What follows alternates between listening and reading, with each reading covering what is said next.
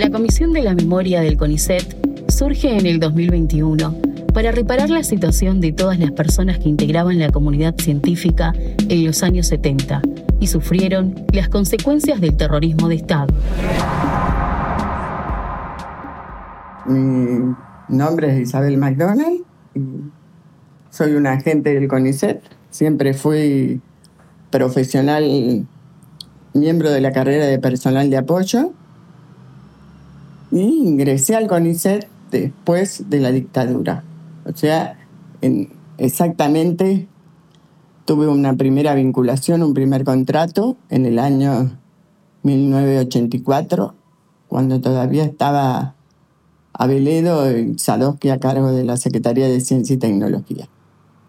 Yo nací en Santa Fe, soy santafesina, y empecé a militar en los años 70 antes de los 70, en los años fines de, los, de la década del 60, 67, 66, 67, dentro del movimiento estudiantil, en el peronismo, y después en el Ateneo de Santa Fe, que luego fue peronismo revolucionario, y más tarde se incorporó a la organización Montoneros. Siempre estuve trabajando también en el marco del PJ, en esa época, en la rama femenina. Incursioné también, era tipo la mascota en esos momentos. Y bueno, y después, con el tema de este, bueno, ahí conocí a mi marido, los dos fuimos militantes, los dos nos acompañamos siempre y en el año 72, bueno, participé de todas las movilizaciones estudiantiles y demás. En el año 72 fui por primera vez detenida en febrero del 72, en la época de la primera dictadura de la NUCE. Yo estaba en la Universidad del Litoral, estaba en una... Había terminado, estaba terminando la carrera en en la Escuela Universitaria de Profesorado que era una experiencia muy particular que había hecho la Universidad del Litoral, donde trabajábamos con modelos novedosos en todas las para facilitar el razonamiento y la integración en las personas, en los que fueran docentes, trabajábamos todas las ciencias sociales juntas, vinculada a la historia con la literatura, vinculada con la geografía, vinculada con la antropología. O sea, algo que para mí fue una apertura mental enorme y que creo que me sirvió y me sirve hasta el día de hoy para hacer análisis más globales de los sucesos y no tan particulares ni tan personalistas. Porque porque no queremos más militares en el poder, tenemos que asegurarnos los gobiernos constitucionales, que por más débiles que es conseguir la democracia, que todos los argentinos queremos. Y bueno, hasta ese momento la detención fue en Santa Fe, pero nos trasladaron a algunos de los detenidos, porque detuvieron, no sé, éramos como 80, 90 personas, mucho estudiantado y también ya teníamos el inicio de la organización, ya participábamos, entonces algunos nos llevaron a Rawson. Horacio Finoli, periodista de Associated Press. ¿Qué pasó, Finoli? Bueno, mira, un hecho muy muy criticable. Eh, nosotros eh, llegamos hasta 200 metros del penal, la parte trasera, para sacar una nota fotográfica, un fotógrafo nuestro, y este, con todo el objetivo de notación de la distancia. El compañero nuestro se acerca con todo el objetivo y obtura su cámara y el centinela que estaba de guardia en posición de tiro le dispara. Al ver esto estaban a pocos metros del Instituto de Previsión Social de Rawson, este, tres policías de la Policía Provincial eh, custodiando el edificio y al parecer eh, habrán creído que nosotros disparamos, no sé, la confusión muy, fue muy intensa en ese momento. Entonces este, eh, se acerca uno de los policías, enseguida nos identificamos de inmediato con carnet, con credencial, con una serie de cosas, inclusive a gritos, ¿no? porque la cosa se estaba tomando tornando realmente dramática íbamos hacia el auto caminando despacio normalmente y debíamos afirmarse el policía de atrás disparó. el coche presenta cuatro impactos de bala realmente peligrosos, creo que no sale por milagro. Fuimos parte de los pabellones de lo que después fue la fuga de Rawson. Tuve participación en eso, pero estaban los grupos que llegamos solamente hasta la puerta, así que, este, bueno, después vino la Marina, todo eso, y yo, y mi esposo y mi hermana, que habíamos sido detenidos, tuvimos la posibilidad, mi hermana y yo, por una relación familiar con un militar importante, nos dieron la posibilidad de irnos con opción, así que, pero sí viví de cerca lo del 22 de agosto, estábamos en la cárcel en ese momento, todos castigados, y, bueno, fue algo que me marcó ese 22 de agosto y siempre lo relaciono además con la fecha del renunciamiento de Vita, que fue antes, también un 22 de agosto. Es una de las efemérides que siempre me impactó. Sí, yo pienso también lo mismo, es decir, el impacto no primera llega, sino que es una esquirla. Si es una esquirla de bala de fusil FAL, apenas tengo la región lumbar, en la masa lumbar izquierda, según explicaron los médicos, muy cerca de la columna vertebral, muy cerca y apenas a, este, también muy próxima a una vértebra. Bueno, después de eso me fui al exilio y volví, hice experiencias con la reforma educativa peruana, en la Corporación de la Reforma Agraria Chilena y tuve oportunidad de aprender cosas y de verificar que la Argentina en ese momento, por ejemplo, en el área educativa, estábamos en la vanguardia en Latinoamérica. Era terrible ver las enormes diferencias que había entre Perú y Argentina con respecto al sistema educativo. Y bueno, pero realmente lo que queríamos, yo y los pocos que estábamos en ese momento exiliados, eh, era volver. El objetivo era volver. Por eso creo que cuando alguien realmente se siente partícipe de un proyecto, partícipe de una nación, se siente este, con obligaciones hacia los demás, con obligaciones hacia sí mismo y hacia su futuro, este, el exilio, los exilios se terminan. Cuando los exilios no se terminan es porque, por lo menos como yo lo veo, en el fondo uno fue conquistado por otra, por otra nación por otra cultura o por otra idiosincrasia, porque si no se extraña muchísimo. Eh, los argentinos tenemos cosas muy particulares, cosas demasiado tangueros somos desgraciadamente, pero también somos este, diferentes en muchas cosas y bien latinoamericanos, cosa que particularmente a los porteños les cuesta incorporar el latinoamericanismo como propuesta, pero es así. Así que bueno, volví y me integré a trabajar, por supuesto, y fui designada para ser primero interventora en la Escuela Universitaria de Profesorado donde yo había estudiado. Preparamos todo el proyecto para transformarla en lo que hoy es la Facultad de Humanidades y Ciencias de la UNL, fue el primer proyecto. Bueno, ahí la política también metió la cola, no se reivindica mucho ese proyecto porque después la universidad estuvo siempre en manos de los radicales y la universidad como ente político responsable, eh, digamos, conducido por una fuerza política, trata de que se anule en la historia lo que pasa, lo que hizo otra fuerza política.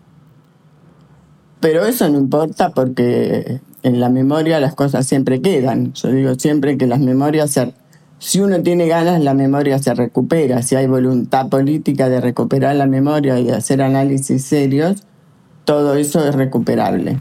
La controversia sobre la zona del Beagle es seguida con atención por todo el país. Una etapa decisiva en este proceso es la declaración de nulidad del laudo arbitral anunciada por el canciller argentino vicealmirante Oscar Antonio Montes en un histórico pronunciamiento del cual reproducimos los siguientes conceptos. El gobierno argentino desea hacer conocer a la opinión pública nacional e internacional a través de los medios de comunicación la decisión que ha tomado acerca del laudo arbitral sobre la cuestión del canal Beagle.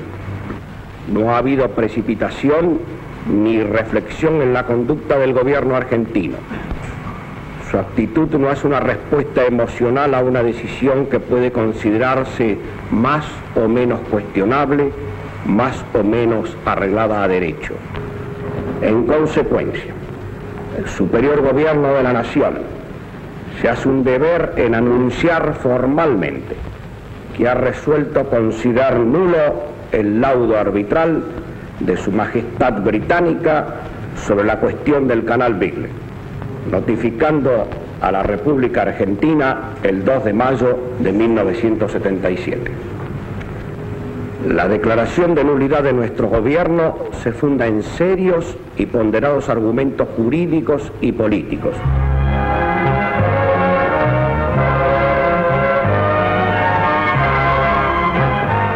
También señaló el canciller Montes. El superior gobierno de la nación refirma la soberanía de la República Argentina sobre los territorios insulares, áreas marítimas, plataformas A veces los argentinos necesitamos encontrar la llave para recuperar cómo encontramos la llave para recuperar toda esa memoria, ¿no? Y poder hacerla visible. de Cabo de Hornos, de acuerdo con el espíritu y la letra de los tratados de 1881. Después del 74 las cosas cambiaron. Nosotros fuimos muy perseguidos y ya vino la derecha a la universidad, por supuesto. Eh, me sacaron, por supuesto me exoneraron, me dejaron afuera me fui a vivir a San Juan porque además había habido un atentado eh, por mi barrio, en la casa de mi madre también había impactado un artefacto explosivo, etcétera. Entonces nos fuimos. Mis familiares tuvieron que mudarse al fondo de la casa y demás por temor a los atentados. Santa Fe fue muy castigada. Y bueno, en San Juan también fue muy castigada. El 28 de abril del 75, todavía en San Juan estaba el gobernador Camus, un gobernador peronista. Eso fue lo que nos salvó la vida. Hicieron un allanamiento por, por juego, por verificar juegos ilícitos que habían denunciado y entonces ahí nos allanan y por supuesto nos detienen. No teníamos nada que ver con juegos ilícitos, pero sí teníamos publicaciones y revistas Evita, Evita Montonera arriba de la mesa en cantidad y bueno, nos llevan a la policía. Ahí éramos cuatro personas, mi marido y yo y otra pareja. Y fuimos los que inauguramos los el periodo de las detenciones en San Juan, abril del 75, cuando detectan que teníamos otra detención en el año 72, que eso lo detectan cuando mandan los cables a Capital, bueno, ahí nos secuestran, nos hacen desaparecer, nos torturan, o sea, con todas las, las prácticas de la época, y nos sacan y nos traen a capital desaparecidos. El Día de las Américas es celebrado en la sede de la OEA en Buenos Aires con palabras alusivas del representante de la Organización de Estados Americanos, señor Roberto Monti. El ministro de Relaciones Exteriores y Culto de la Nación, almirante Oscar Antonio Montes, dice en su mensaje que la presencia de los representantes diplomáticos de los países americanos ratifica con vigor nuestra fe en los principios que dieron expresión al sistema interamericano. Misma sede de la OEA se inaugura la Galería de los Héroes de América, réplica de la existente en Washington, en la que figuran inmortalizados por el artista los prohombres que hicieron con su indiscutible sed de justicia y amor por la tierra el continente americano. Pero bueno, el hecho de tener un familiar y demás favorece que sobrevivamos a duras penas, pero bueno, nos llevan, nos reconocen y nos llevan, a, nos pide Camus, nos reconocen y nos llevan a San Juan. Nos ponen bajo el Poder Ejecutivo, pero después nos hacen juicio, bueno, y nosotros terminamos con condenas de 14 años, yo y 16 años mi marido. Nos ponen a disposición del PEN, pero además como nos ponen en un juzgado, quedamos detenidos y bueno, la detención dura desde el 28 de abril del, del 75 hasta el 30 de julio del 84, porque como estábamos condenados, se nos había levantado el PEN al poco tiempo y caímos bajo la teoría de los dos demonios.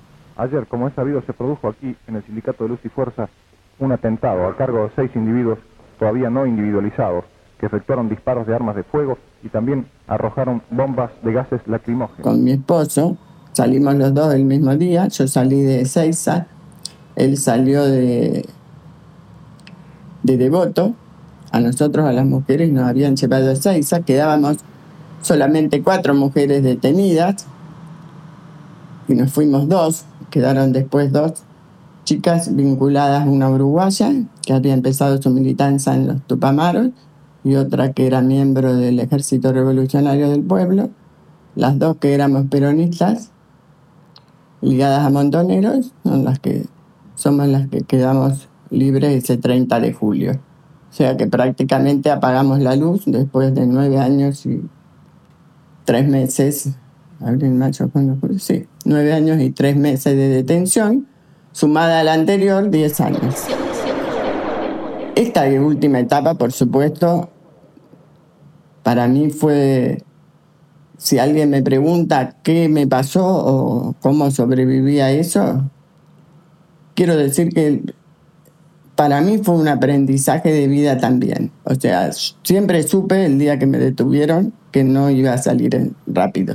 O sea, inclusive preveí con mi familia que el periodo más chico podía llegar a cinco años, el más corto. O sea que la, cuando uno ya es consciente de eso, directamente se prepara para los largos periodos y para poder sobrellevarlos de la mejor manera. Por lo tanto, se hace un diseño de organización, de actividades, de programas de trabajo, etcétera, de modo de, además, cómo hacer para seguir manteniéndose íntegro y pudiendo ayudar y hacer algo por los otros. O sea, porque el sentido de toda la militancia no es uno mismo, ni lo personal, ni lo individual, sino siempre lo colectivo, la construcción de colectivo, el trabajo para los otros, el pensar primero en cómo a los demás los afecta mi conducta antes de pensar en sí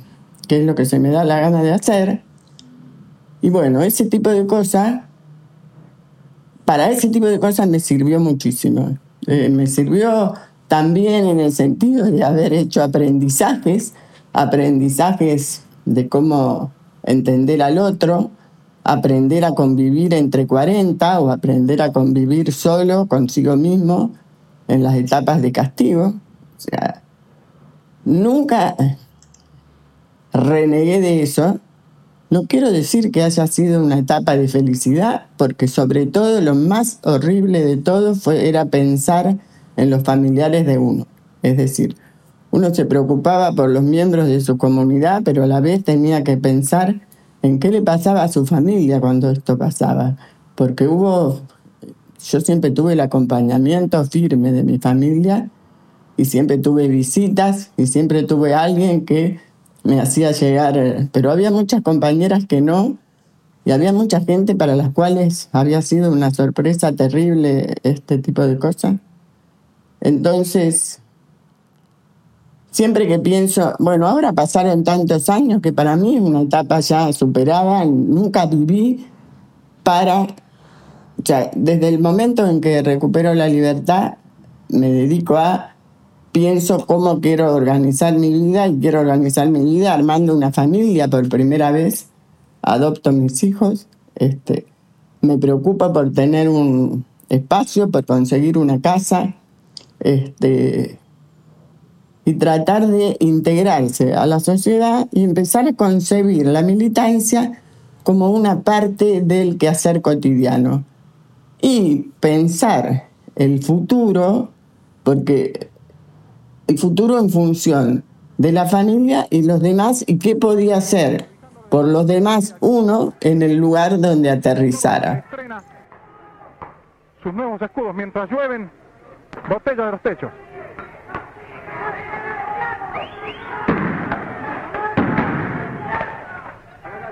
escuchan disparos de gases lacrimógenos. Los estudiantes lanzan botellas y bombas molotov y la policía contesta con disparos de bombas de gases lacrimógenos. Esto ocurre cuando son las 7, las 19 y 50, perdón.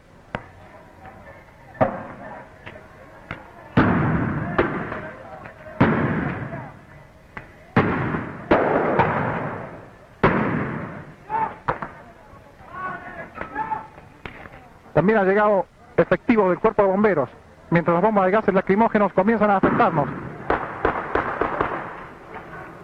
Y en esa primera época fue cuando tomo contacto con el CONICET, tomo contacto con investigadores del CONICET. Me ofrecen tomar una beca de actualización para ingresar en la carrera. Y no digo que no, que eso no quiero hacer.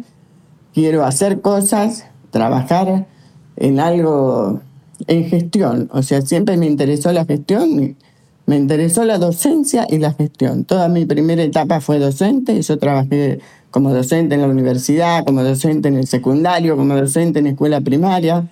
Hice la carrera trabajando porque siempre me tuve una inclinación muy grande por el trabajo, por hacer cosas. Entonces, ponerme a estudiar después de haberme pasado 10 años encerrada, este, no me parecía proyecto de vida razonable. Entonces, por eso me dediqué, cuando tuve oportunidad, me dejaron, me permitieron ingresar en el CONICET, lo cual hace que yo mantenga una relación muy estrecha con el organismo y muy particular, porque considero que fue una herramienta de salvación importantísima.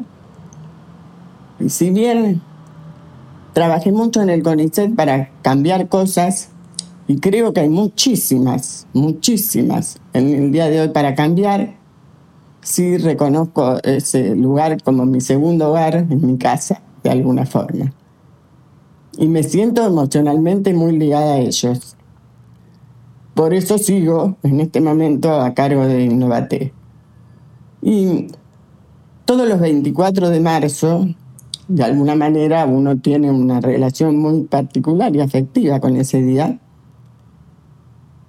y pienso, bueno, ¿qué hemos hecho los argentinos después de semejante golpe? Porque la dictadura fue agotadora, fue agotadora en todo sentido, o sea, desvirtuó un montón de principios, arruinó o, o pretendió terminar con la cultura nacional, nosotros nos habíamos formado con Hernández Arrey, con los escritores Calabrini Ortiz, todos los escritores eh, Rosa, este, todo eso, esos libros fueron quemados, o sea, se rechazó toda esa, esa escuela en las universidades y fue un terrible castigo que yo que encima, si uno lo piensa, no toda la sociedad lo percibió. O sea, si, se pudo producir el golpe, si se pudo producir la dictadura, fue obviamente porque hubo complicidad con muchos sectores de la sociedad civil y hubo muchísimo miedo en los sectores que no, que no acordaban con la dictadura, pero que tampoco se animaban. Y nosotros, los jóvenes que habíamos peleado, también fuimos responsables de eso. O sea, también tuvimos que ver con el miedo que se generó en mucha gente. a Cristo por María se ha constituido en el encuentro cristiano más importante de los últimos 50 años en nuestro país. Exactamente como en la ceremonia de apertura y tras cinco jornadas de intensas manifestaciones de amor a la Virgen María, nos aprestamos a vivir también intensamente la ceremonia de hoy. Cuando en minutos nada más vuelvan a iluminarse en este lugar con la presencia divina de la imagen de la Santísima Virgen. Este acto también será presidido por su eminencia reverendísima, el legado de su santidad Juan Pablo II, el cardenal Paolo Bertoli. Pero atención, también en la ceremonia de hoy tenemos ya en este lugar la presencia del excelentísimo señor presidente de la nación, el teniente general don Jorge Rafael Videla. Creo que no hemos producido muchos la autocrítica que hace falta. Siempre he mirado, más que mirar el pasado, me interesa mirar el futuro y ver cómo, qué podemos hacer. La generación nuestra no, pero cómo encontramos una forma de que los jóvenes puedan encontrar un camino y no ser siempre los responsables de dejarles una sociedad prácticamente destruida. No sé si reflexionamos suficiente en eso o si nos lleva a puestos el día a día a todos los que vemos las cosas de, de diferente manera, pero eso sí nos está pasando como sociedad. Y siempre, muchas veces me han preguntado o interrogado sobre la experiencia de la cárcel y todo eso. El detalle está escrito en un montón de libros, hubo compañeros que se dedicaron a contar los detalles. No me parece que sea lo más importante, sino que lo más importante para mí siempre fue tratar de poder dar testimonio o plantear qué cosas no podemos volver a hacer, o sea, cómo podemos eh, lograr la Argentina que realmente queremos, no en un eslogan. O sea, me parece que nos hemos acostumbrado a decir las cosas y hemos perdido la capacidad de hacerlas. Ese es, es un tema preocupante porque yo he caracterizado muchas veces a la Argentina como un país de diván. Es decir, tiene excelentes diagnosticadores, pero no tiene hacedores. Entonces, no, no sirve tenerla clara, sino hacer algo para que algo cambie. O sea, si yo puedo percibir un camino, tengo que hacer todo lo posible para construirlo. Y eso es lo que yo siento muchas veces que hemos perdido de vista. Entonces, me parece que lo mejor que podemos hacer para hacer real eh, la memoria, verdad y justicia que siempre decimos y que son principios a los que adscribo. Porque bueno, porque necesitamos saber lo que pasó para no volver a repetirlo. Ese es el, sentido. Necesitamos justicia también para lo mismo. O sea, el tema es que, que no nos vuelva a pasar como sociedad algo que nos pasa de manera recurrente. Y no es, hace falta una dictadura para eso. Nos pasa de manera recurrente que cada vez tenemos más pobres, de manera recurrente que cada vez tenemos más excluidos, de manera recurrente que tenemos cada vez más indocumentados. Esas son las cosas que me parece por las que tenemos que pelear y que no nos pueden volver a pasar. Y,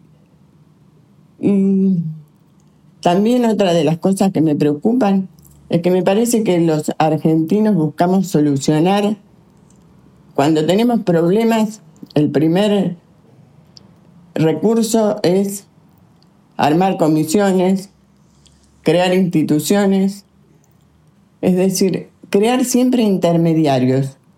Vamos perdiendo la capacidad de la relación directa con el otro.